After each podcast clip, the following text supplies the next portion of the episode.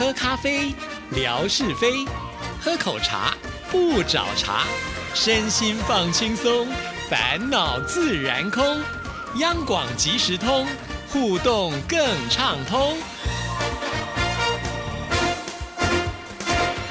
亲爱的听众朋友，大家好，欢迎收听今天的央广即时通，我是谭志毅。在今天的节目里呢，为听众朋友邀请到的就是我们华语组的组长慧芳来到我们节目里。慧芳你好，志毅你好，亲爱的听众朋友们，大家好。慧芳每次来到我们节目当中，不是跟大家介绍节目呢，就是要跟大家来介绍旅游。她可以说是我们组里面呢最会旅游的达人了。哦，没有，就是我觉得平常大家工作都很辛苦、很努力，然后呢。总是要给自己一些慰劳，让自己呢，呃，年度安排一下，呃，休闲，呃，度假，啊，这个对自己好一点，这是应该的。的确，因为除了慧芳之外呢，还有另外一位，我觉得是冠佑啊。冠佑每年也都会 安排自己到处去旅游，但是我觉得你们两个玩的路数不一样啊。对对对，冠佑他喜欢自由行，他都一个人比较多啊，那他可能会去一些很奇怪的地方，就是不是那种主流的，那他可能就是自己觉得那个地方不错。他就会去安排，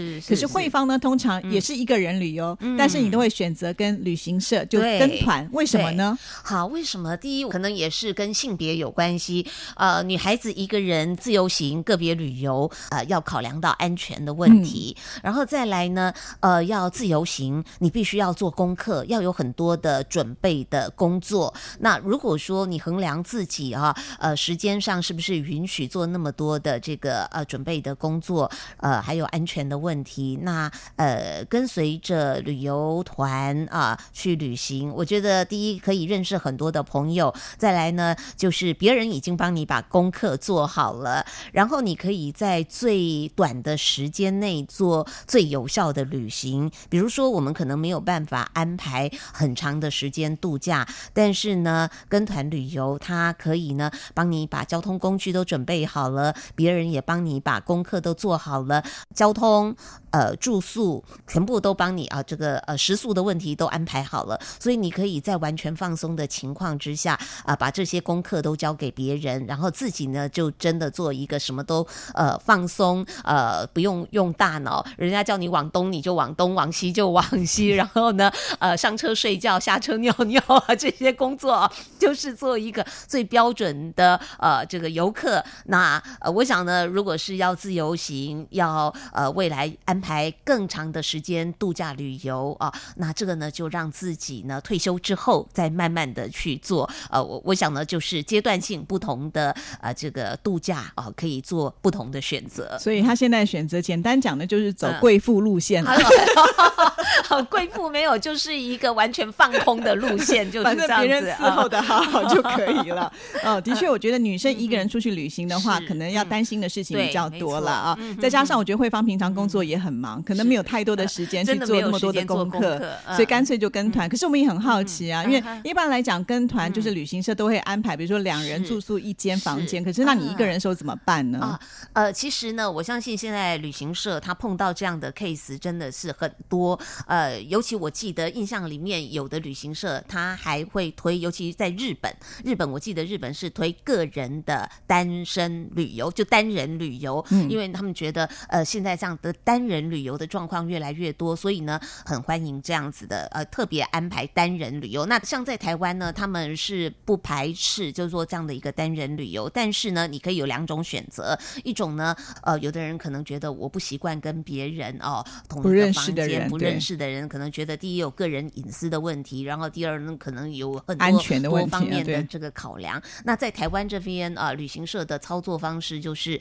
你可以选择呃自己一个人要住宿。那就是当然，你就是额外的再付出这个呃住宿的费用。那住宿的费用就根据你的旅游的地点可能会有不同的这个呃价差。那像呃欧洲的话，呃因为住的饭店的等级，还有呢天数啦，然后呃当地的消费等等，欧洲就要付比较高的这个费用啊。那其实呃看呃运气啦，有时候呢像我在亚洲，在日本到中国大陆旅游，我都曾曾经碰过旅行社帮我安排个人房间的，就不用加钱，对，不用加钱。对，那如果说呃，这个你出发之前你就要求的话，那当然就要额外的付费。但如果是你运气好，到了当地，哎，真的就是帮你安排个人的住宿的话，哎，那这真的很好。我有一次运气很好，就到了日本富士山的这个河口湖。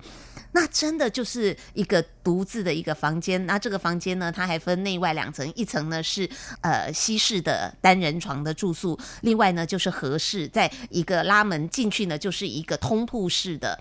好大，然后一面大的这个窗子，你看到的就是富士山，面对河口湖。那我觉得那次真的是很幸运，然后我的团员都到我的房间来看，哇，真的好大的一个房间哦。那这当然也是因为是在郊区的地方，可以有这样的一个待遇。那如果是呃在都市里面的话，日本的都市里面的那个房间就都是非常小的，嗯。那这一次在欧洲，呃，我刚好搭配的就是呃一对夫妻带着一个小孩旅行，他们也等于是呃有单数，所以呢，我也就刚好跟妈妈哦就一起同一个房间。那其实这样的一个单人的跟团旅行，你也有机会认识更多的朋友。呃，有时候当然跟家庭，比如说我跟我的家人一起旅游的话，那可能。可能呢，你就是都是跟家人在一起的机会会比较多。呃，曾经我也曾经到过呃美加去旅游，到那个呃加拿大的落基山脉，那一次也碰到是一个单人旅游，那结果我们两个人就变成好朋友了。那那位跟我一起单人旅游的这个呃呃女性的呃旅游者呢，对玩伴哦室友呢，她。刚好呢，就是在台中的学霸公园工作，所以后来他到台北来也来找我，然后我呢到台中去也会找他。那甚至呢，就是我们还曾经又在自己呃抠一抠，哎，时间可以，我们也曾经就到呃在其他到一起去出国，所以这就是。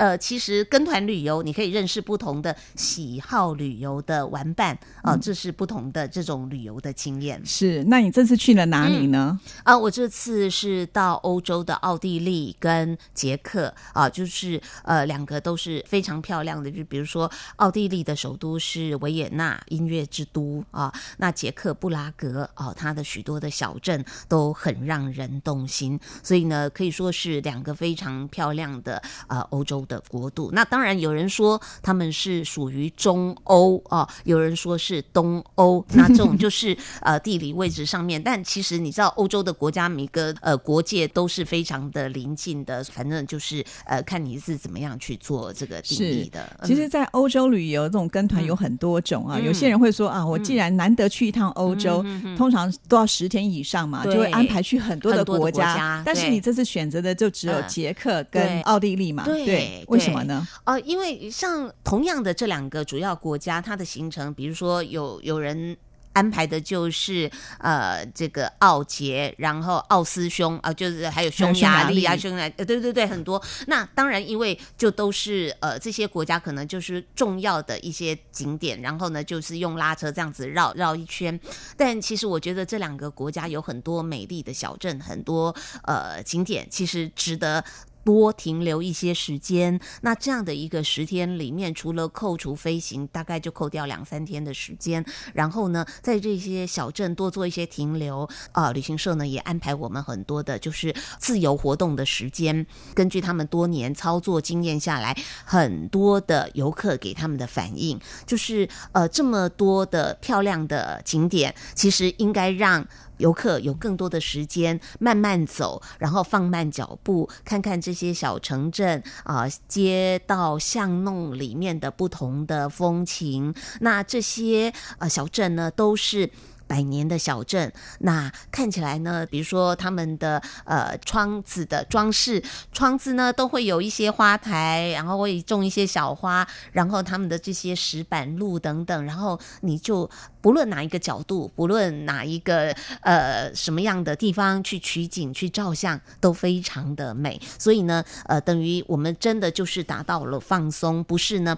呃，赶路式的行程，那在每一个小镇，可能呃，我们有半天的一呃观光的呃自由行的行程，然后呢，你想吃什么，呃，自己去吃，然后慢慢走，然后呃步调不会很紧张，那这样子呢，才真正的就是有放松的呃效果，要不然我觉得每天这样赶赶赶赶赶赶哦，真的呃其实也蛮紧张的，然后又要打包行李，又要哦赶下一个路程，那其实。呃，在小镇上给我们一个半天，其实讲半天也大概就是。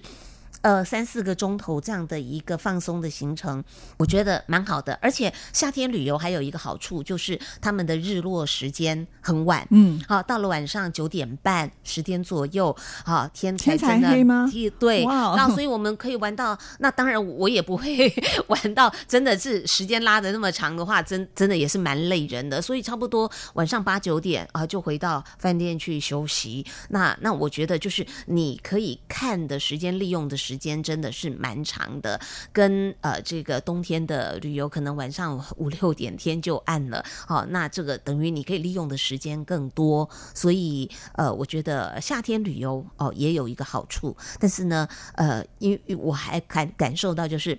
真的，我们只有一个地球，要特别去爱护这个地球。你会感觉五六月欧洲应该还不会很热吧？可是我们 暴雨的天气也碰到了，下冰雹的天气也让我们碰到的啊。那但是呢，呃，暴热到三十几度，早上呢可能呢十几度，是八九度、二十度，出门的时候是这个天气。中午到两三点的时候，三十几度也让我们碰到了。然后到了晚上的时候呢，又下来差不多啊二十五六度左右这样的天气。所以我觉得一天的温差很大，可是各种天气剧烈的天气的变化，我们也都碰到了。所以每个人共同的感觉就是，我们只有一个地球，我们真的要爱护这个地球。尤其最近呢，听了新闻报道说，什么法国都要将近四十度，真的很难想象。我真的运气蛮好的，当呃我们回来的时候，就说他们的热浪要袭击了。对对，所以呢会觉得哇，这真的现在好像整个地球，不论你是在亚洲或欧洲碰到。的状况都是这样，对呀，尤其现在什么冰山都在溶解，要去看的人动作还要还要快，对，真的。好，那我们刚才提到就是属于欧洲的天气嘛，哈，那还有就是欧洲的风景。刚才提到，就每个地方都非常的漂亮，尤其是它有很有特色的小镇，然后呢，每个地方拍照起来就像明信片一样的美丽，没错。所以你就会想要多待久一点，停留久一点，去感受一下人家那种就是呃乡间的悠闲，而且那是跟自己国家的文化完全不一样，环境也不一。一样是，就是一个可以很舒服、很放松的，就感觉人好像在那个童话故事里面的感觉啊。尤其这次呢，还去了奥地利的维也纳，对，哇，我们会觉得音乐之都哎，很羡慕的地方。可是慧芳跟我说，比起维也纳，你更喜欢周边的一些小的乡镇，对不对？对对。没错，像是呃维也纳，刚刚呃志毅提到了，在维也纳呢，莫扎特的呃这个故乡，对萨尔斯萨尔斯堡，对啊，真的是非常的漂亮。然后在这个地方，当然就有音乐之都的这个美誉。其实哦，到了呃奥地利，好像各个地方都有音乐厅，各个地方呃休闲的生活应该就是晚上到各个呃音乐厅啊去听音乐，或者是歌剧啊，或者是各种的呃音乐。的表演，那我觉得，呃，这次很幸运的，呃，我们也买到了呃音乐厅的呃音乐欣赏的门票。那我想呢，因为我们居住的地方是在维也纳的市中心，好，那我们就到了当地的音乐厅。那呃，应该就是他们呃都会有很多很多的观光客啊，呃，当然就是去呃享受一下音乐的宴享。那呃，他们呢也很棒，就是安排的这些曲目都是大家耳熟能详的曲目，所以呢，呃，你说啊，呃，有的人可能会担心会不会听音乐听到这个呃快睡着了，其实就是因为大家都是很耳熟能详，都能够融入的这些音乐的安排，所以呢，我觉得。观光客都很投入，每个人都听得啊这个津津有味的，而且都能够跟着指挥的指令啊，跟着拍手啦，每一个呃曲目结束啦，大家的这个呃鼓掌呢都是呃络绎不绝啊，这个呃不绝于耳，也都跟着这起立鼓掌等等，所以我觉得不论是。听音乐的，或者是在台上表演的，大家都能够融合在一起。呃，我相信表演者也能够感受到听音乐的人的这种投入，听音乐领赏的人呢，也能够给表演者非常高的这个赞赏。我觉得是台上台下的互动是很棒的，是很投入的。所以有人就开玩笑问我：“你有没有听到睡着啊？”你不要因为。好面子就说哦，听得很棒啊！没有，我真的是百分之百的。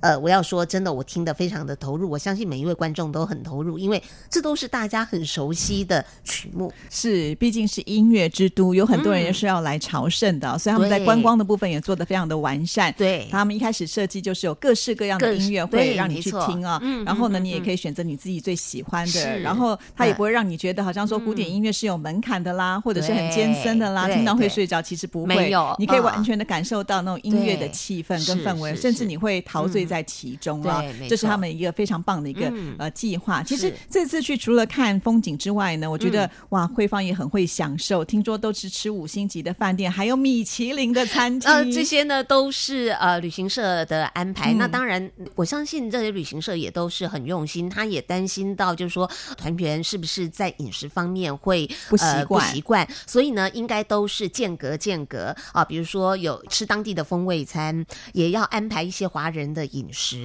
所以呢都是有间隔的。呃，其实我觉得就到了当地。我们享用他们的风味餐的同时，当然就是这个口味就是不一样了。比如说，他们就都是肉肉肉，都是肉肉肉，然后蔬菜比较少，对不对？青菜非常的少，所以我们就在开玩笑，回家呢要吃一个月的蔬食餐，然后回家呢就会很高兴的喊青菜的家啦。对，然后他们的青菜，呃，当然就是。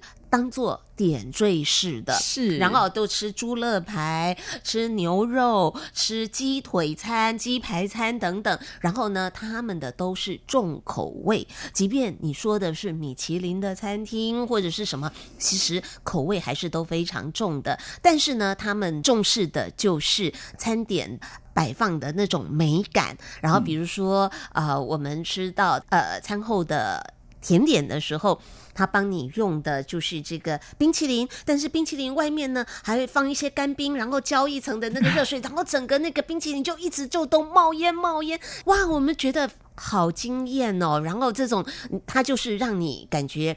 用餐的美感，用餐不光是满足你的口腹之欲，其实还有视觉的美感，还有一种感觉，就是那种氛围的创造啊。所以，呃，吃饭不光是你的口腹的一种享受，整个视觉的享受等等。所以，我觉得，呃，真的就是饮食也是一种美感的文化，文化的一种美感啊。真的，我觉得在欧洲人他们吃饭呢，我觉得餐点是其次，哎，他比较。要强调的是那种气氛跟氛围，所以法国人吃一个餐可能要四个小时，对不对？我们会觉得菜都凉了，怎么会好吃呢？那就是文化上的不一样啊。既然就是出国去旅游，你就尽量的放松心情，去感受、去体会。对，虽然口味可能不见得是一定能够接受，但是总是要尝过了才知道嘛。因为对我们来讲，台湾的饮食可能现在越来越强调清淡，然后呢，那个浓淡呢，呃，对这个盐就淡一点，然后但是在当地呢，不论是汤，